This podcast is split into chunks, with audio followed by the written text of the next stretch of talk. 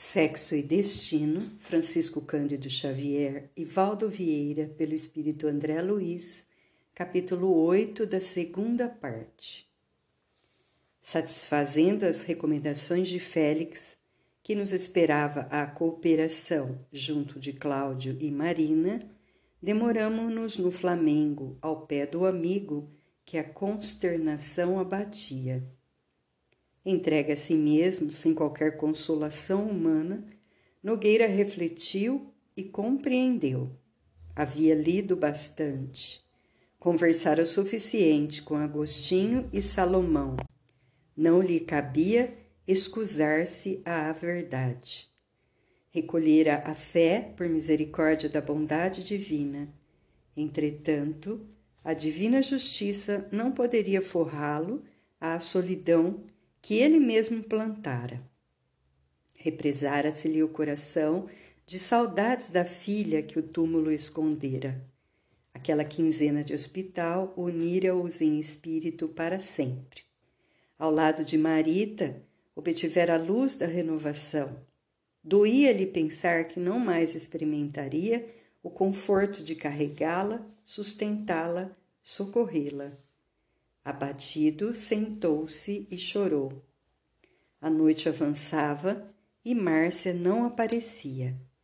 Telefonou discreto para vizinhos de Dona Justa. A servidora, chamada por obsequio à residência de amigos, veio atender. Informou-se da desencarnação de Marita e lamentou não haver conseguido a notícia antes, com o tempo necessário para assistir-lhe ao funeral. Esclareceu que a madama subira Petrópolis sem precisar o regresso. Dona Márcia alegara cansaço depois da internação de Marina para tratamento e avisara de que pretendia passar alguns dias na serra, ganhando forças. Ela, Dona Justa, segundo o combinado, compareceria pela manhã no apartamento e folgava à tarde. Nogueira perguntou pelo estabelecimento onde se achava a filha doente. No entanto, a servidora respondeu com sinceridade que não sabia. Dona Márcia não lhe fornecera informações. Aliás, solicitava licença para inteirá-lo sem a menor intenção de afligi-lo, de que julgava a patroa também esgotada. Parecia nervosa, enferma. Cláudio agradeceu e tomou o catálogo telefônico. Pediu infrutíferamente ligação para a conhecida casa de repouso em Santa Teresa e seguiu procurando pelo fio até que na sexta pesquisa encontrou o que buscava. Enfermeira prestimosa com quem Dona Márcia deixara endereço, respondeu de uma casa de saúde localizada em Botafogo notificando que Marina aí se hospedava. As visitas, no entanto, mesmo para os familiares, estavam proibidas. A moça andava em crise sob a atenção dos médicos. Mesmo na condição de progenitor que ele fizesse a gentileza de ouvir a administração antes de procurar pessoalmente avistá-la. Cláudio acolheu-se à poltrona a fim de pensar restava a casa dos Torres. Gilberto com certeza poderia elucidá-lo. Entretanto, a figura do rapaz assomava-lhe à imaginação semelhante a bisturi que lhe retalhasse uma chaga mental. Rememorava a entrevista do Lido em que ele ilaqueara a boa-fé e envergonhava-se. Meditou, meditou, examinou sem compaixão para consigo e acabou inferindo que se quisesse realmente aparecer, apresentar personalidade nova, não lhe cabia isentar-se das consequências que as passadas faltas lhe propunham. Consolidado o raciocínio, não mais vacilou. Recorreu ao fone com escassa esperança de ouvir o rapaz, já que o relógio assinalava mais de nove horas da noite, mas o moço atendeu. Não obstante acanhado, Cláudio expressou-lhe o pesar pelo falecimento da genitora, ao mesmo tempo em que lhe comunicou a perda de Marita. figurou-se-lhe Gilberto deprimido, torturado. O filho de Nemésio confessava-lhe desconhecer não só a extensão do acidente, mas também o óbito. De certo que, pelas provações da família, com a lenta agonia de Dona Beatriz e com a enfermidade de Marina, que logo se lhe seguiu, não tivessem Dona Márcia e a filha encontrado ocasião para referir-lhe a gravidade das ocorrências. Lastimava o sucedido e enviava pêsames. Prezara sempre em Marita uma irmã pelo coração. Consultado por Nogueira, explicou que Marina fora cometida por acessos de fúria. O facultativo de confiança admitira demência precoce, mas desistira da assistência, entregara o problema a psiquiatras. O diálogo prosseguiu. Antecipando justificativas, Gilberto anunciou haver assumido novas resoluções nos últimos dias quando, no encontro de ambos em Copacabana, estava sim decidido a casar-se mais cedo, desposar Marina e recolher-se à tranquilidade do lar, mas, apreensivo ao ver a moça doente, qual se achava, o pai, embora reconhecido aos serviços que a jovem lhe prestara, impelira-o à mudança de rumo. O genitor, que se achava ausente em descanso, restaurativo, usara franqueza. Não aprovaria o casamento, não considerava Marina suficientemente habilitada para as responsabilidades do matrimônio.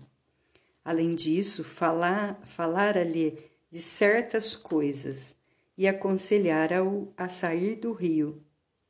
Sustentá-lo-ia em outra cidade onde pudesse recomeçar estudos interrompidos. Ele, porém, Gilberto, compreendia a vida de outro modo e, em face das imposições paternas, sentiu-se acabrunhado, vencido.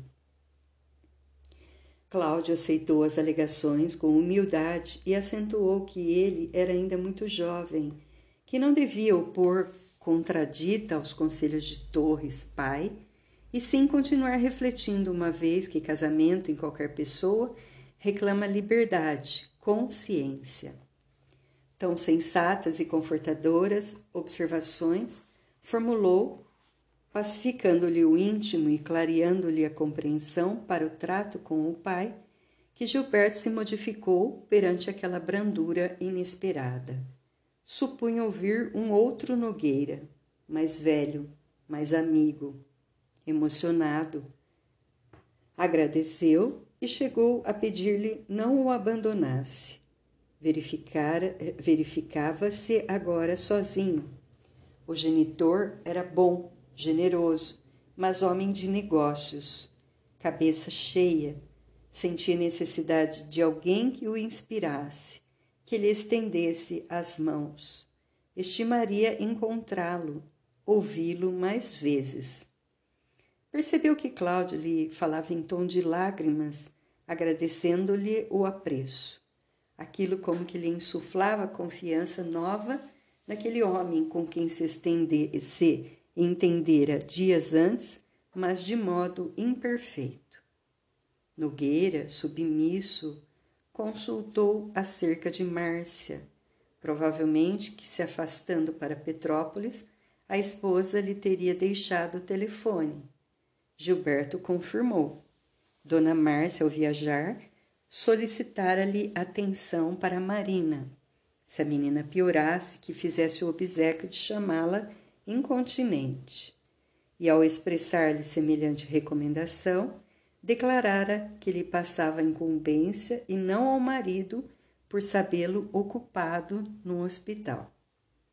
De posse das informações, Cláudio agradeceu de novo e repôs o fone no gancho. Em seguida, confiou-se à meditação. Pelo tom da conversa, o rapaz se alterara de todo. Em tudo que expusera, media as frases. Cerimonioso, desencantado. E que teria desejado dizer com aquelas duas palavras certas coisas? Ele, Nogueira, sentia-se renovado. Entretanto, a experiência do pretérito constituía-lhe o fundo de, da grande transformação. Não ignorava que a filha se arriscava à dualidade perigosa na aventura afetiva. Convencia-se de que algo muito grave teria acontecido.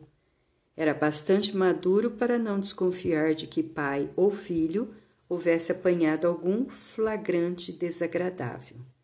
Deduzia que a jovem baqueara, caindo em abatimento, como quem achara nisso a deserção de si mesma. Pensou nela e compadeceu-se. Afinal, não se fizera crente para censurar. Aspirava a compreender, servir. Sabia agora que a obsessão provocava tragédias, e ele mesmo, que nunca auxiliara a filha na edificação da vida íntima, não podia queixar-se. Cismou, cismou, e depois das dez chamou a esposa. Dona Márcia respondeu. Interpelada, comunicou estar descansando junto de pessoas amigas. Ciente da morte de Marita, confessou-se aliviada. Não a desejava sobrevivendo ao desastre, deformada como a vira. Alinhou comentários desairosos, fez xiste. Pela inflexão com que se manifestava, o esposo reconheceu-a num dos dias mais infelizes, sarcasmo em cada sílaba, irritação à amostra. Cláudio apequenou-se, rogou desculpas, não queria interromper-lhe a excursão.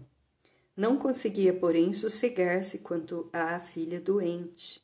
Se possível, ensinasse a ele o melhor caminho de visitá-la com urgência. Solicitava-lhe o nome dos médicos amigos, esperava colher-lhes a opinião. A palavra dele deslizava tão mansamente no fio que a interlocutora mudou de jeito, amaciou-se, informou que precisava completar informações com amigas que ele, Cláudio, aguardasse um minutinho. Transcorridos instantes breves, voltou participando que viria ao Rio na manhã seguinte a fim de conversarem. Guardava certos, guardava certos assuntos para tratar com ele, mas preferia fa falar-lhe de boca a boca, que ele a esperasse no Flamengo. Chegaria cedo de automóvel apenas com o objetivo de vê-lo e retornar ao hotel serrano em que repousava. Efetivamente, no dia imediato, antes das nove da manhã, logo após entender-se com Dona Justa em matéria caseira, viu-se o bancário defrontado pela esposa. Dona Márcia parecia regressar de outro país, adereçada, sorridente. Os cabelos em penteado excêntrico realçavam-lhe a graça, remoçando-a inteiramente. Harmonizava-se a maquiagem com o róseo do vestido novo. O porte se lhe erguia nos sapatos de salto alto, com a esbelteza da cegonha jovem quando caminha descuidada em campo livre. Exibia cores, destilava perfumes. Contudo, a flor humana em que se metamorfoseara não escondia para nós as larvas que a corcomiam, que a carcomiam. Jazia Dona Márcia, assessorada por pequena corte de vampirizadores desencarnados que lhe alteravam a cabeça. Mesmo à nossa frente, que nos acostumáramos a identificá-la por matrona difícil, mas ajustada ao lugar que as conveniências lhe indicavam, surgia quase irreconhecível. Mentalizara-se-lhe a voz, o olhar fizera-se mais frio. Metalizara-se-lhe a voz, o olhar fizera-se mais frio. De entrada, cumprimentou o marido e Dona Justa com ademanes de protetora complacente Assustou-se Nogueira, não compreendia. Padeciam em casa a provação de uma filha morta e outra enferma. Por outro lado, Márcia, pelo fio, anunciara-se esfalfada. De que maneira se amoldava uma excursão assim, festiva? Instintivamente recordou Gilberto preocupado com certas coisas e a própria esposa prometendo-lhe certos assuntos. E apreensivo, perguntava-se que sucessos ocultos se lhe vedavam ao coração. A recém-chegada sentou-se, cruzando as pernas com desenvoltura juvenil, e sem mais aquela, reportou-se à pressa que trazia. Nogueira indagou por Marina. Dona Márcia, evidentemente interessada em outros problemas, sintetizou quanto pôde a história da enfermidade, indicou o psiquiatra que respondia pelo caso, aludiu ao conforto de que a filha se rodeava na casa de saúde e exalçou a generosidade do Sr. Torres, que não calculava sacrifícios para que lhe sobejasse assistência. Comentou largamente a nobreza do viúvo de Dona Beatriz, cuja grandeza de alma apenas agora, dizia entusiasmada, começava a conhecer. E finalmente propôs um ajuste de providências pelos quais se transferisse a menina para um sanatório em São Paulo, onde estagiasse no tratamento devido por alguns meses. Bastava que ele, Cláudio, concordasse. Nemésio, em sinal de gratidão da firma pelos serviços prestados por Marina, custearia todas as despesas. Cláudio escutou, humilde, e obtemperou que a situação talvez não fosse tão grave, que a palavra meses o alarmava. Acreditava que a filha, conjugando medicação do corpo e da alma, lograria recuperar-se em menos tempo. Argumentou sensato. Demonstrou sem afetação de virtude que não lhe seria lícito abandoná-la. Destacou que a proteção dinheirosa significava muitíssimo, principalmente naquela hora em que os cuidados exigidos por Marita lhe haviam esgotado as reservas mas admitia que a filhinha conturbada reclamava deles carinho, dedicação. Após enfileirar judiciosos apontamentos que a interlocutora recebia contrafeita, levantou para ela os olhos súplices e convidou-a com dignidade a abraçar junto dele uma existência nova. Vida de harmonia, de construção recíproca. Sincero, confiou-lhe todos os propósitos diferentes que edificara naqueles dias de luta, dos quais emergira transformado. Descerrava-lhe o íntimo, fizera-se espírita cristão, sentia-se outro homem, participou-lhe que entre ele e o passado erigia-se a fé por barreira de luz Aspirava agora à bênção do lar, à tranquilidade da família. Comprometia-se a adotar conduta reta, ser-lhe-ia companheiro leal. Não lhe constrangeria o ânimo a aceitar-lhe as ideias. No entanto, anelava mostrar-lhe quanto a amava. Disse-lhe que vinha orando desde a véspera rogando a Jesus que o inspirasse no sentido de revelar-se a ela abertamente, para que ela, Márcia, lhe perdoasse e o compreendesse. Concedia-lhes Deus o futuro à frente. Penitenciar-se-ia quanto aos erros cometidos, dispunha-se a testemunhar-lhe fidelidade, afeição. A senhora, porém, aprumou-se de um salto plantou as mãos na cintura, numa risada de escárnio, e zombeteou. Sim, senhor, o diabo, depois de velho, se fez ermitão. Sempre a mesma história. E a Dil com ar de troça. Era só o que faltava, você, espírita. Eu logo vi. Juro que no hospital você já estava nessa baboseira. Aquele jeito de conversar quando Nemésio e eu fomos lá, aquele modo de tratar Marita, ora, ora. Quem teria hipnotizado você dessa forma? O marido, arrancado à esperança que alentava, no sentido de se reconciliarem para uma experiência doméstica respeitável e batido na fé que principiava a entesourar, objurgou francamente ofendido. Mas você conhece o Espiritismo?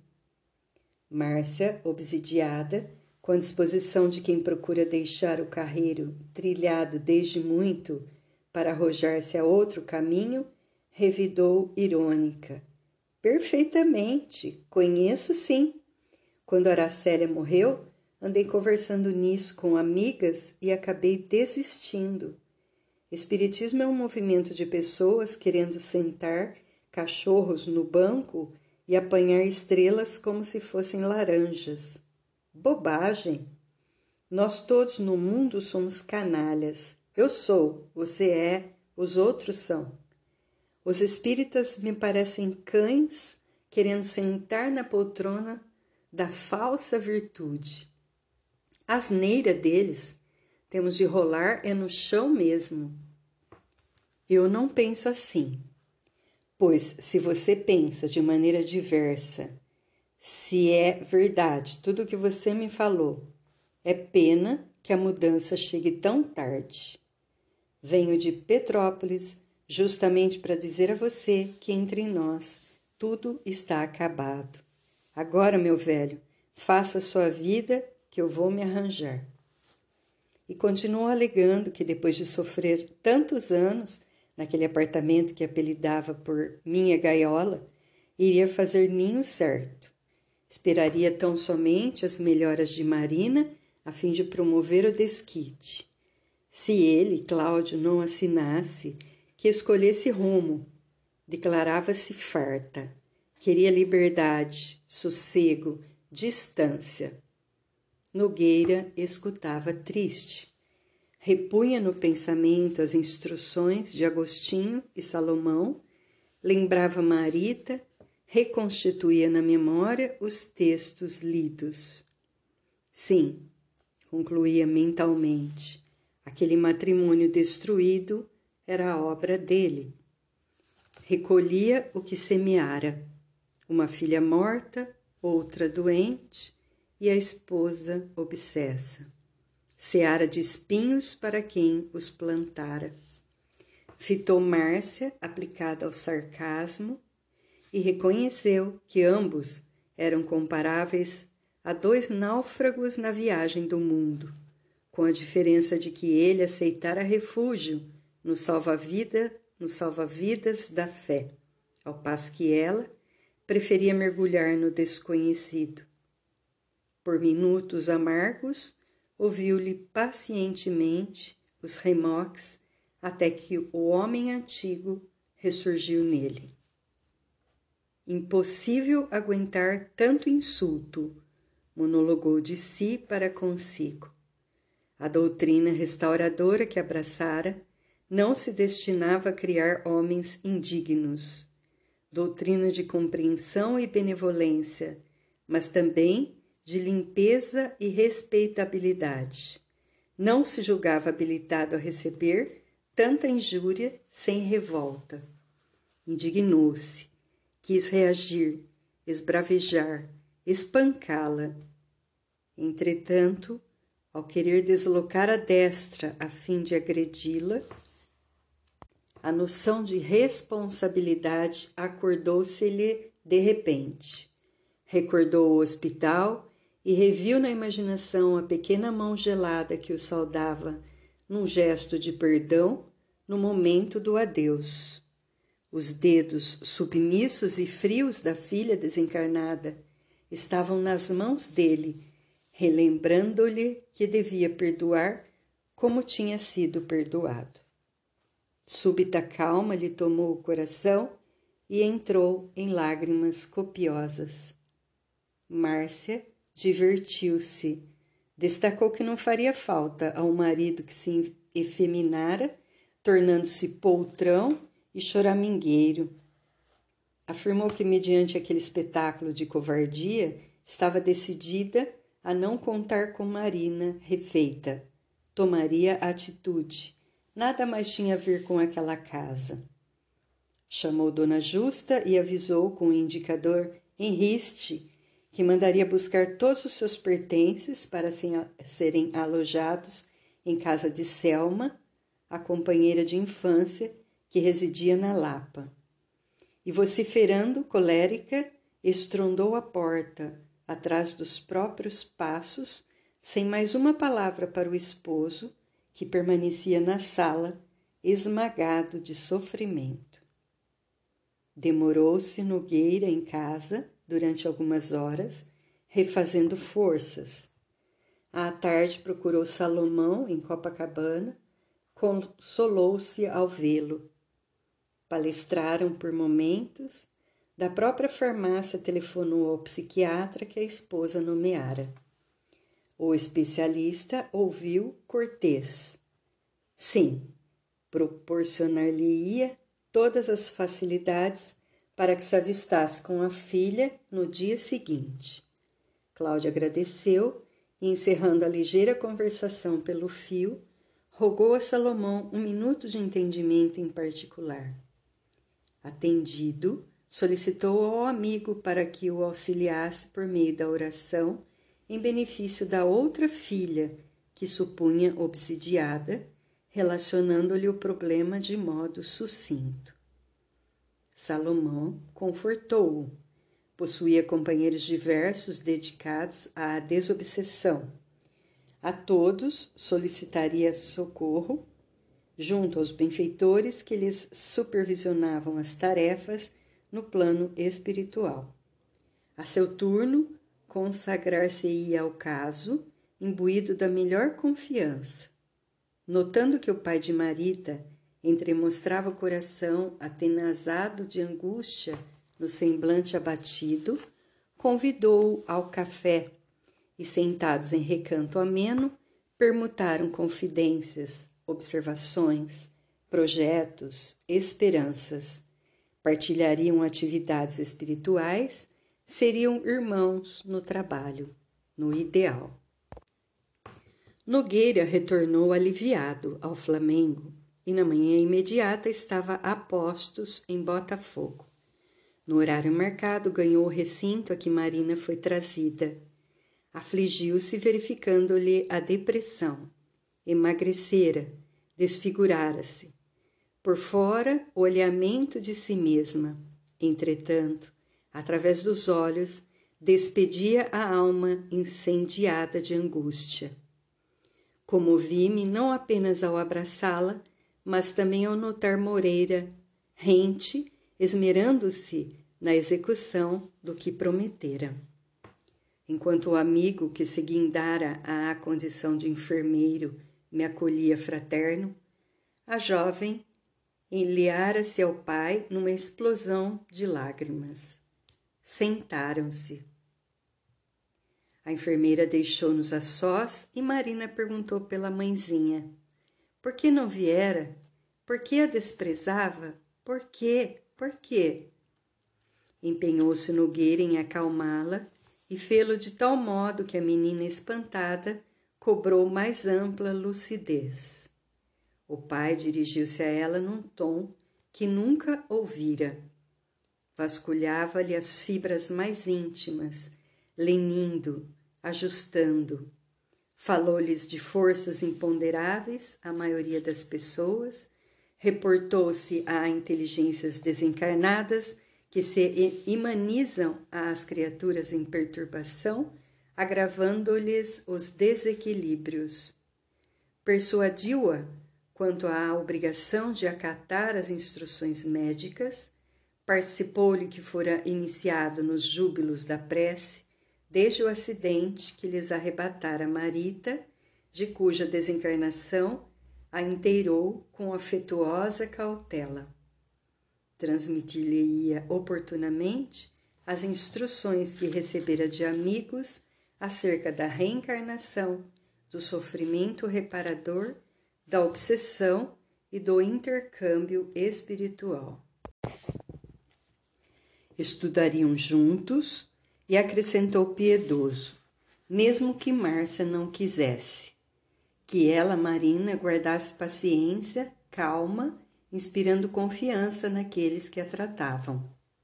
Dissesse a ele, pai renovado pela fé, o que mais a preocupava. Achava-se ali para alentá-la, entendê-la, que se desabafasse, para que ele soubesse por onde começar. Nada lhe ocultasse, nada temesse. Queria vê-la robusta, feliz. Todas as palavras lhe escapavam da boca, impregnadas de tanto carinho e clareadas por tamanho amor, que ela se lhe aconchegou ao peito com mais devoção, lembrando alguém que se agarrasse à inesperada raiz ao escorregar na direção de queda fatal. Perguntou ao pai se ele algum dia chegara a ouvir vozes estranhas, se já divisara vultos que ninguém percebia. Cláudio acariciou-a, assegurando que lhe explicaria semelhantes fenômenos tão logo a visse refeita, insistindo, porém, para que o auxiliasse com as informações de que carecia, a fim de prestar-lhe o apoio necessário. Foi então que a filha, implorando a ele não a condenasse estimulada pelo sorriso bondoso com que era ouvida, descreveu para o genitor os caprichos femininos com que requestara Nemésio Torres. Ele amadurecido, ela quase criança. Contudo, ensoberbecia-se ao reconhecê-lo chefe e vassalo. A princípio, os passeios alegres, o dinheiro a rodo, os afagos recíprocos, aos quais ela se entregava muito mais pela vaidade de impressioná-lo que por motivos de atração. Contou como Nemésio, cativo, deu para escravizá-la.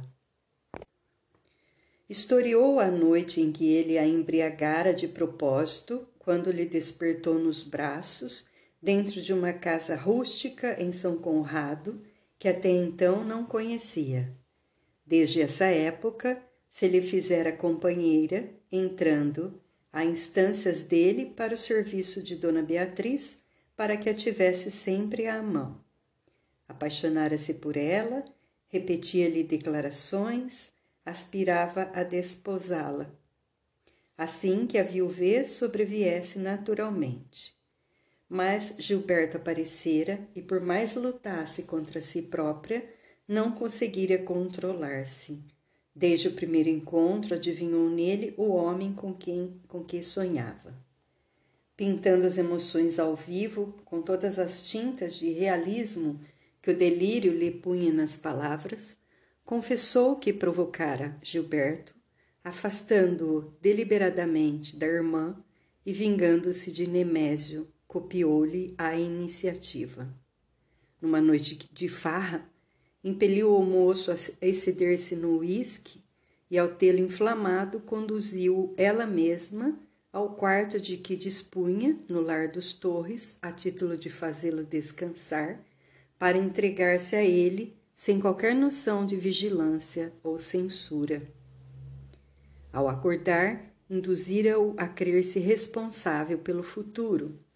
Passara dessa forma a dividir-se com habilidade entre um e outro embora conservasse a indiferença por Nemésio transformada em aversão. Quanto mais se comunicava com o filho, mais detestava o genitor, até que a morte de Dona Beatriz precipitara os acontecimentos. Observando o chefe positivamente decidido ao matrimônio, apegara-se-lhe ao filho com loucura, a ponto de ser surpreendida por Nemésio em situação desconcertante. Nogueira escutava compungido. Detinha a impressão de tomar contato com os familiares pela primeira vez em toda a vida. Machucado ainda pelas considerações de Márcia, ignorava agora quais as feridas que mais lhe doíam na alma, se as que a insensibilidade da esposa lhe abrira no espírito se as que lhe eram produzidas nos tecidos do coração pelos segredos da filha padecente, enlaçou-a, porém, com mais ternura, e Marina, encorajada, repetiu que anelava libertar-se de Torres pai, ansiando casar-se com Gilberto, ser-lhe a esposa no lar, compreendê-lo, torná-lo feliz. Cláudio prometeu cooperar, destacando, no entanto, a necessidade da saúde primeiro. O doloroso relatório, porém, não terminara. Imprescindível sorver-se o cálice até a lia. Em frases entrecortadas de soluços, Marina cientificou de que fora visitada ali mesmo por Nemésio quatro dias antes acentuou que o chefe se prevalecera da intimidade e lhe asseverara que não acederia ao filho de modo algum, que a esperaria para as segundas núpcias e que manteria todos os compromissos formulados anteriormente no sentido de enobrecê-la no casamento e beneficiar-lhe toda a família se ela abandonasse o rapaz que ele, na qualidade de pai, pretendia remover para o sul.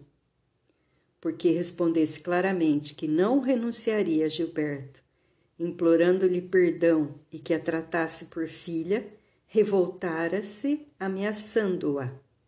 Se o preterisse, matá-la-ia. Ela chorara, suplicara compaixão, assegurando que não tinha coragem de continuar fingindo por mais tempo. Amava Gilberto, queria sarar, viver com ele e por ele. Nemésio rira mordaz, acentuando que ela lhe pagaria a desconsideração, que jamais lhe permitiria felicidade junto daquele filho que passara a odiar e que, para humilhá-la, assintosamente conquistara as atenções de Márcia, sem resistência, decidindo-se a levá-la para Petrópolis em substituição dela mesma. Cláudio ambicionava crer que a jovem tresvairava, mas a lembrança da esposa transtornada comprovava o que ouvia e, quanto a mim, recolhia de Moreira a devida confirmação.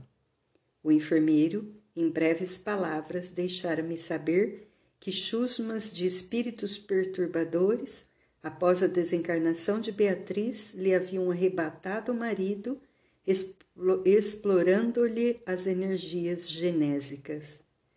Nogueira percebeu a gravidade do problema. No entanto, ao término da entrevista, reconfortou a filha, descortinando-lhe paz e esperança à mente atormentada. Recomendou-lhe trabalho, confiança, paciência e controle, a fim de recuperar-se mais depressa, e garantiu-lhe que se entenderia com Márcia e com ambos os torres para que os planos da felicidade futura fossem concretizados em harmonia. Marina recebeu-lhe a despedida a sorrir confortada, patenteando sinais de melhora, mas, Revendo-se na rua, Cláudio entrou em prece e, reconhecendo-se no prelúdio de provas amargas, comprimiu a destra de encontro ao peito alanceado, como quem trazia da visita espinhos de fogo a lhe requeimarem o coração.